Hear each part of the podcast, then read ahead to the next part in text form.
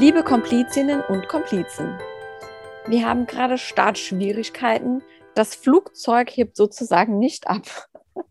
Liebe Judith, wir haben jetzt schon äh, die Aufnahme Nummer zwei diese Woche gestartet und wieder abgebrochen, weil wir irgendwie nicht vorwärts kommen. Wir haben im Moment, was bei Schriftstellern eine Schreibblockade ist.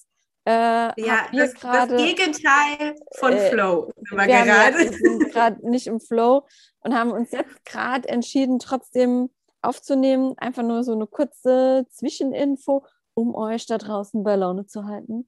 Äh, dass wir, ja, wir haben die gleiche Geschichte, diese Woche jetzt das zweite Mal. Und ich war vorher diese Woche im Flow, bin es heute gar nicht. Ich komme in die Geschichte nicht rein. Mir fehlen irgendwie so die Worte.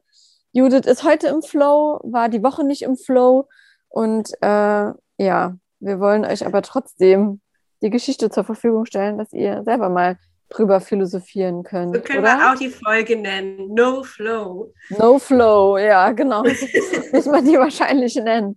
Ja, also wir waren beide auch motiviert und wir wussten ja heute auch beide, um was es geht und konnten uns unsere Gedanken machen. Aber wir, oder ich vielmehr heute, ich, ich komme ich komm nicht rein.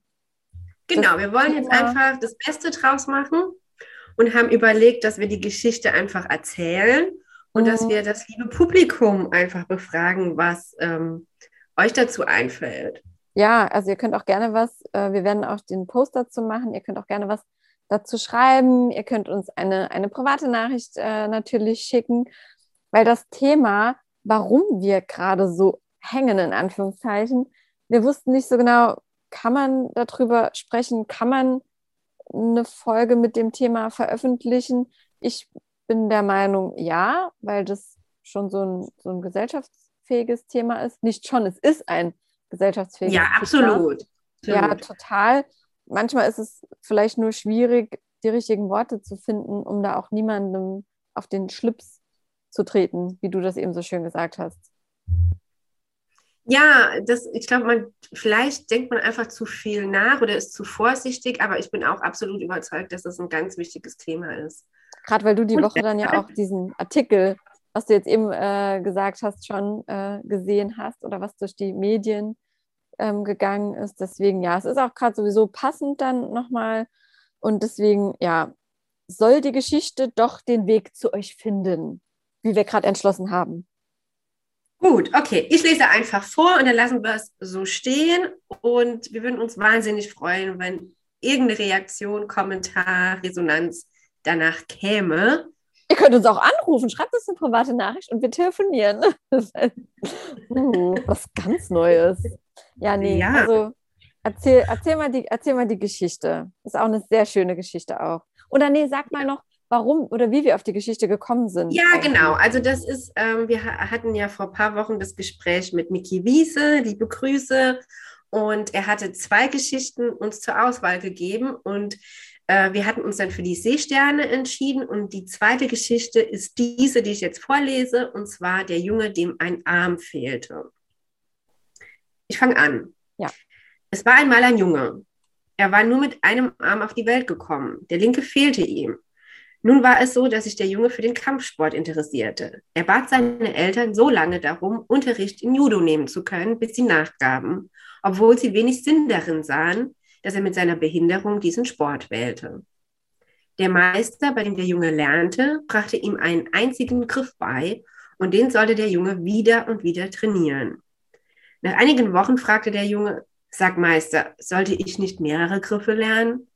Sein, sein Lehrer antwortete, das ist der einzige Griff, den du beherrschen musst. Obwohl der Junge die Antwort nicht verstand, fügte er sich und trainierte weiter. Irgendwann kam das erste Turnier, an dem der Junge teilnahm. Und zu seiner Verblüffung gewann er die ersten Kämpfe mühelos. Mit den Runden steigerte sich auch die Fähigkeit seiner Gegner, aber er schaffte es bis zum Finale. Dort stand er einem Jungen gegenüber, der sehr viel größer, älter und kräftiger war als er. Auch hatte der viel mehr Erfahrungen Einige regten an, diesen ungleichen Kampf abzusagen, und auch der Junge zweifelte einen Moment, dass er eine Chance haben würde.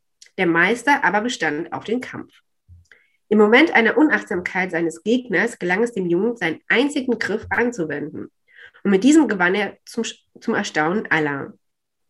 Auf dem Heimweg sprachen der Meister und der Junge über den Kampf. Der Junge fragte, wie war es möglich, dass ich mit nur einem einzigen Griff das Turnier, Turnier gewinnen konnte? Das hat zwei Gründe. Der Griff, den du beherrschst, ist einer der schwierigsten und besten Griffe im Judo. Darüber hinaus kann man sich gegen ihn nur verteidigen, indem man den linken Arm des Gegners zu fassen bekommt. Und da wurde dem Jungen klar, dass seine größte Schwäche auch seine größte Stärke war. Ende der Geschichte. Tudum. Tudum. Gut. Gut. Dann lassen wir das so stehen jetzt. Ja, beziehungsweise was, was ich trotzdem noch cool finden würde, wenn du ähm, erzählst, ähm, was du mir eben schon gesagt hast, was du die Woche in den Medien gesehen hast, was vielleicht auch viele andere, die jetzt zuhören, gelesen oder gesehen haben, was jetzt auch voll gut zur Geschichte passt, auch irgendwie. Was ich die Woche, ich weiß gar nicht, in Social Media irgendwo gesehen habe, war, dass die Vogue als erstes Magazin, ähm, als erstes Magazin, glaube ich, oder Fashion-Magazin ein Model mit Down-Syndrom abgebildet hat und die und Victoria's Secret hat die Sophia Jirau als Model auch mit Down-Syndrom engagiert und ist auch auf dem Cover zu sehen. Oder für diese Love Cloud, ich weiß gar nicht mehr ganz genau, wie es heißt, aber die ist engagiert jetzt auch als erstes Down-Syndrom-Model. Und das ist ja wirklich für so etablierte Modemagazine oder für die Modewelt, glaube ich, sehr revolutionär. Mm. Und hat mich sehr gefreut, das zu sehen. Mhm. Das ja, das ja ist das, was du eben genannt hast. Ja. Genau, weil da geht es auch gerade, um kurz, ganz kurz da bei dem Thema zu bleiben, da geht es ja in der ähm, Modebranche auch ganz schön vorwärts. Da gab es doch vor einigen Jahren auch diese, diese Frau mit dieser Pigmentstörung zum Beispiel. Ja, also, dass viele mhm. Frauen mittlerweile mit irgendwelchen Schönheits- in Anführungszeichen Makeln, ne? Oder die, mhm. die berühmt-berüchtigte Zahnlücke, also irgendwas, was nicht so perfekt ist, wie es sein soll. Also ja, das finde ich auch, finde ich auch schön. Ja, mhm. wir wollen jetzt gar nicht äh, groß jetzt drüber reden, weil wir, wir ja, haben gemerkt, wir sind nicht im Flow bei der Geschichte. Deswegen äh, denkt ihr mal drüber nach ähm, oder lasst euch inspirieren von der Geschichte. Und wie gesagt, ja, meldet euch gerne, wenn ihr Anregungen oder Ideen habt oder eure Gedanken loswerden wollt. Und ja, wir hoffen, ihr seid nicht traurig, dass wir euch vertrösten. Das ist jetzt eher weniger eine Podcast-Folge, sondern eine längere Sprachnachricht an euch alle. ja, so verbleiben wir für heute, würde ich sagen. Genau, das ist der Grund, warum es gerade ein bisschen länger dauert mit der Veröffentlichung. Oh. Wir sind gespannt, was ihr mit der Geschichte verbindet. Vielleicht ist es auch ein anderes Thema als äh, Handicap oder Behinderung. Wir sind ganz gespannt, was ihr dazu meint. Gut, dann ist das jetzt mal eine andere Folge als genau. die davor. Warum genau. nicht? Why? Ja, also habt eine gute Zeit. Wir melden uns bald wieder und wir freuen uns, wenn wir bald nochmal mit einer neuen Geschichte zu euch kommen können. Bis dann, macht's gut. Bis dann, tschüss.